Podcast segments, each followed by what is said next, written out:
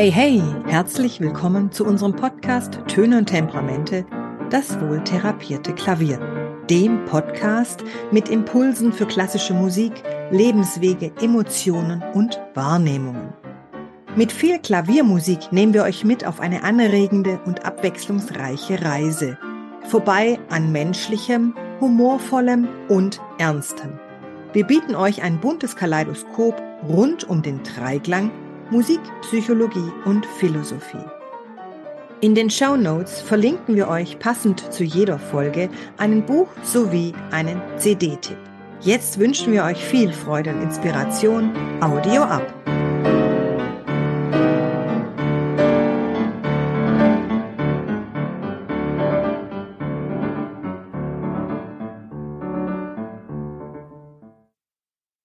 Oh, wie romantisch! Hören wir diese Äußerung, schwirrt uns gleich ein gemütliches Candlelight-Dinner, rote Rosen, ein Spaziergang beim Mondschein, Meeresrauschen und Zweisamkeit bei Sonnenuntergängen vor. Doch die Menschen, die während der Epoche der Romantik lebten, verstanden nicht unbedingt dasselbe darunter. Was war für sie romantisch? Die romantische Philosophie ist als Reaktion auf die Aufklärung und deren Überbewertung des Verstandes zu verstehen. Das heißt, die Romantik betont das Gefühl. Und die Romantik war eine Reaktion auf politische Umstände jener Zeit.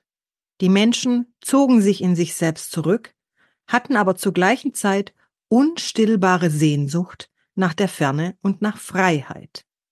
Es war das Zeitalter, in dem Frauen Reifröcke und Männer Frecke mit engen Beinkleidern in bunten Farben und diese schrecklich steifen hohen Krägen, genannt Vatermörder, trugen. Es war die Zeit des Biedermeier, in der die Leute angeblich beschaulich vor sich hin lebten. Es war aber auch die Zeit, in der der französische Kaiser Napoleon halb Europa beherrschte. Die Romantiker waren gefühlvoll empfindsam. Sie stürmten hinaus in die Natur und erwarteten das Abenteuer hinter der nächsten Wegbiegung. Aber weil sie meist ganz anders leben mussten, als sie innerlich fühlten, waren sie hin und hergerissen zwischen diesen beiden Extremen.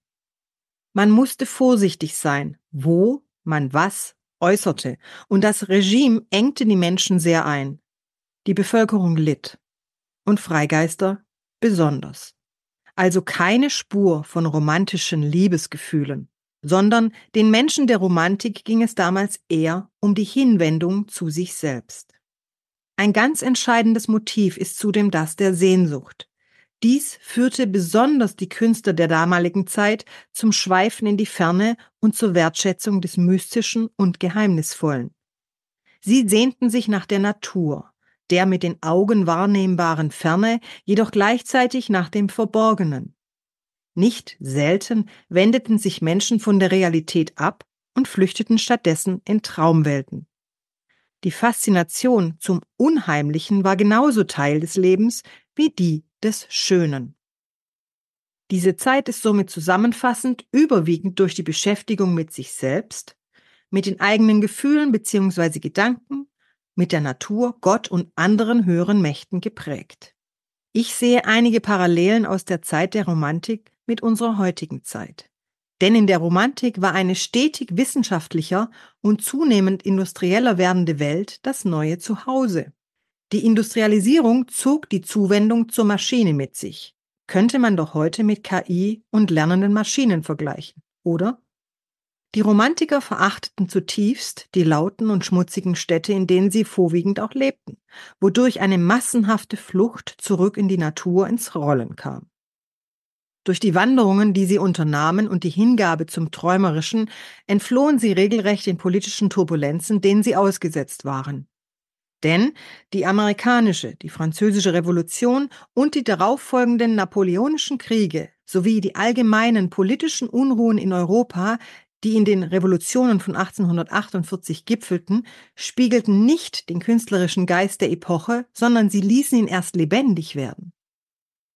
Nach den Schrecken der napoleonischen Kriege hielt wieder eine nationalistische Epoche Einzug. Auf dem Wiener Kongress wurden neue Nationalstaaten mit ihren neuen Grenzen festgelegt. Die jungen Staaten hatten Angst vor revolutionären Zusammenrottungen. Der Schrecken der französischen Revolution saß tief. Und sie kontrollierten daher die Bevölkerung, zum Beispiel durch Ausgangsverbote. Im Zuge dessen entwickelte sich eine häusliche Kultur, die man als Biedermeier bezeichnete. Eine erstaunlich große Zahl an Künstler dieser Zeit gab es in der Musik. Franz Schubert, Felix Mendelssohn, Frédéric Chopin, Robert Schumann, Franz Liszt und Richard Wagner wurden alle innerhalb eines Zeitraums von nur 16 Jahren geboren und die Musik jeder dieser Komponisten unterschied sich grundlegend von der aller anderen. Ein wichtiger Aspekt bei ihnen war die Betonung des individuellen Empfindens und des emotionalen Ausdrucks ihrer Kunst. Der romantische Komponist hat das Bedürfnis, sich selbst durch seine Musik auszudrücken. Der einflussreichste musikalische Genius der Zeit und vielleicht aller Zeiten war Ludwig van Beethoven. Er war eine Generation älter als die soeben genannten Komponisten, aber sein wahrhaft revolutionärer Geist und sein außerordentliches musikalisches Genie beeinflusste jeden, der nach ihm kam. Die Kraft und Größe von Beethovens Sinfonien, Sonaten und Konzerten wirkte gerade lähmend auf sie. Franz Schubert soll einmal gesagt haben, was soll nach Ludwig van Beethoven noch kommen? Daher hatten viele Komponisten nach ihm ernsthafte Schwierigkeiten, weitere Sinfonien zu schreiben, wenn sie einmal die magische Zahl neun erreicht hatten. Für viele, die nach ihm kamen, war er ein Gott. Das Klavier war das Instrument par excellence der Romantiker und ihrer Zeit. Es wurde zu ihrer beliebtesten Instrumentengattung. Die Komponisten suchten damals nach neuen Ausdrucksformen, die ihre eigenen kreativen Visionen widerspiegelten. Sie erzählten oft Geschichten mit ihrer Musik, und ihre Musik sollte das Publikum emotional berühren und in eine Welt der Leidenschaft und Träume entführen. Als Tonbeispiel bietet sich hierzu die Träumerei aus den Kinderszenen von Robert Schumann an. Ein Klavierklassiker. Das kleine Ding gilt heute als Begriff des romantischen Klavierstücks. Robert Schumann erwähnte die Träumerei erstmals in einer Tagesbuchnotiz, in der er schrieb Sonnabend. Das kleine Ding, Träumerei, komponiert. Wie langsam diese Träumerei zu spielen ist, ist in Pianistenkreisen umstritten. Denn Clara Schumann, also Robert Schumanns Frau, gab nach seinem Tod an, dass sein Metronom defekt gewesen sei, so dass seine Tempi-Angaben in den Noten nicht ganz korrekt seien. Später nahm Clara diese Äußerung wieder zurück, was nicht unbedingt zur Klarheit der Situation beitrug.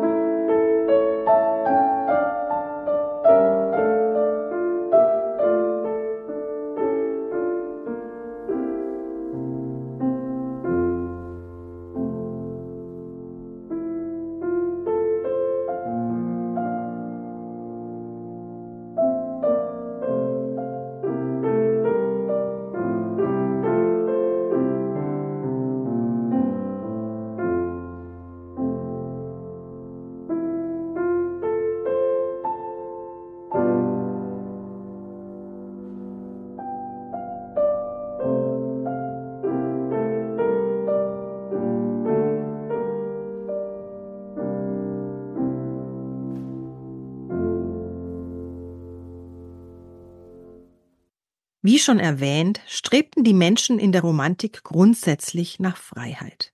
Diese Freiheit äußerte sich in der Musik der Romantik in der Auslebung von Emotionen. Sie wollten tiefe Leidenschaft zum Ausdruck bringen. Frédéric Chopin galt als einer der Meister der romantischen Klaviermusik.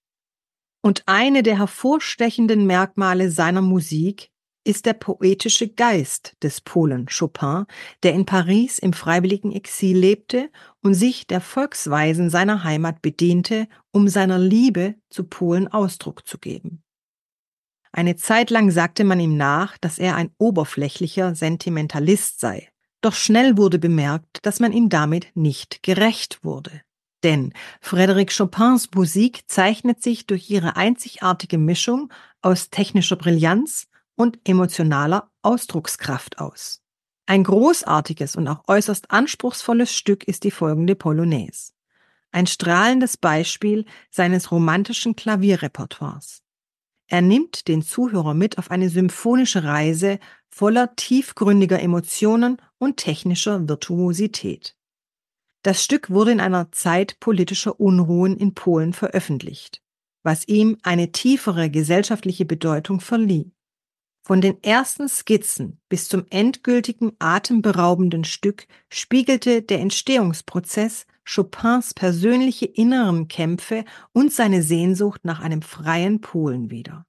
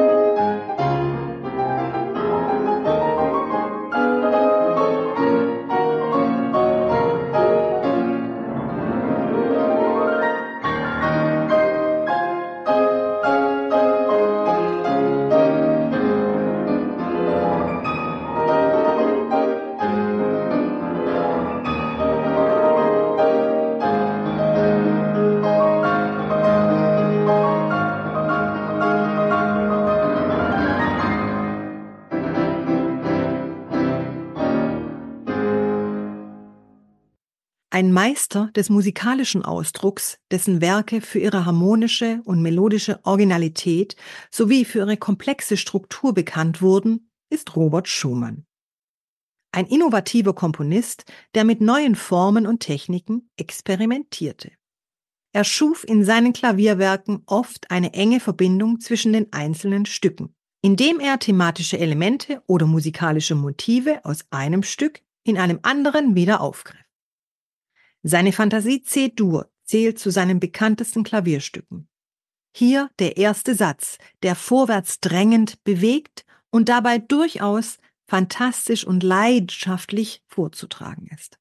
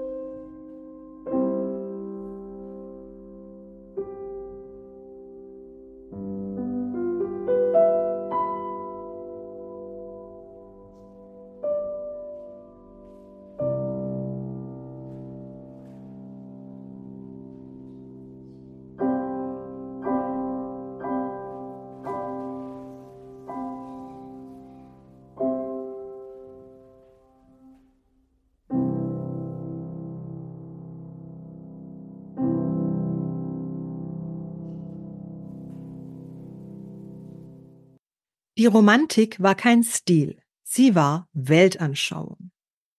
Romanik, Gotik, Renaissance, Barock, Rokoko oder Klassizismus sind eindeutig Stilbegriffe. Aber die Romantik hat nie einen Stil entwickelt. Die Kunst der Romantik wird bestimmt von Inhalten und den durch sie ausgelösten Empfindungen. Man könnte sogar sagen, dass die Romantik eine geistige Haltung war. Vielleicht schrieben in der Romantik als nationalistische Epoche viele Komponisten gerade daher auch Musik mit deutlichem Bezug zu ihrem Heimatland. Im Laufe der Romantik wurde das Publikum zu Aufmerksamkeit und gutem Benehmen erzogen. Die Konzerte wurden kürzer, die Stücke, die bei den Konzerten aufgeführt wurden, passten besser zusammen, mehrsätzige Werke wurden geschlossener und es war schließlich nicht mehr üblich, zwischen den Sätzen zu applaudieren. Das kennen wir heute auch, oder? Ein so erzogenes Publikum ist ein wirklich aufmerksames Publikum und findet sich zurecht. Und wenn nicht, dann ist es eben noch nicht reif für die Musik des Komponisten. So, so. In der Romantik finden sich verschiedene charakteristische Motive und im Fokus stehen, so meine Wahrnehmung, Sehnsucht und Liebe. Und die Musik hat in der Romantik eine besondere Bedeutung. Sie galt als Sprache des Herzens sowie die universelle Sprache der Menschheit. Das Motiv der Sehnsucht wird sowohl in der Musik etwa von Frédéric Chopin oder Robert Schumann, als auch in der Malerei, beispielsweise von Caspar David Friedrich, dabei denke ich an die Bilder Der Mönch am Meer oder Der Wanderer über dem Nebelmeer ausgedrückt. Und auch die Dichtung steht dem nicht entgegen, denn dort stehen im Zusammenhang das Wanderer- und Reisemotiv sowie die Motive des Fernwehs, zum Beispiel bei Charles Dickens oder bei Joseph von Eichendorff. Und auch das Motiv der Nacht war in der Romantik beliebt, verkörperte es doch die von den Romantikern propagierte Verschmelzung von Sehnsucht und Sinneseindrücken besonders gut. So zum Beispiel das berühmte Gedicht Mondnacht von Josef von Eichendorff. Es war, als hätte der Himmel die Erde still geküsst, dass sie im Blütenschimmer von ihm nun träumen müsst. Die Luft ging durch die Felder, die Ähren wogten sacht, es rauschten leis die Wälder, so sternklar war die Nacht. Und meine Seele spannte weit ihre Flügel aus, flog durch die stillen Lande, als flöge sie nach Haus.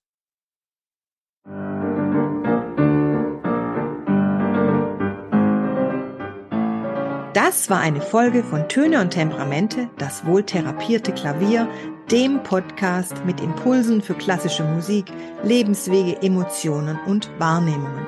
Wir, das heißt Claudia und Andreas Lutschewitz, bedanken uns herzlich bei euch fürs Zuhören und freuen uns über ein Feedback zu unserem Podcast sehr.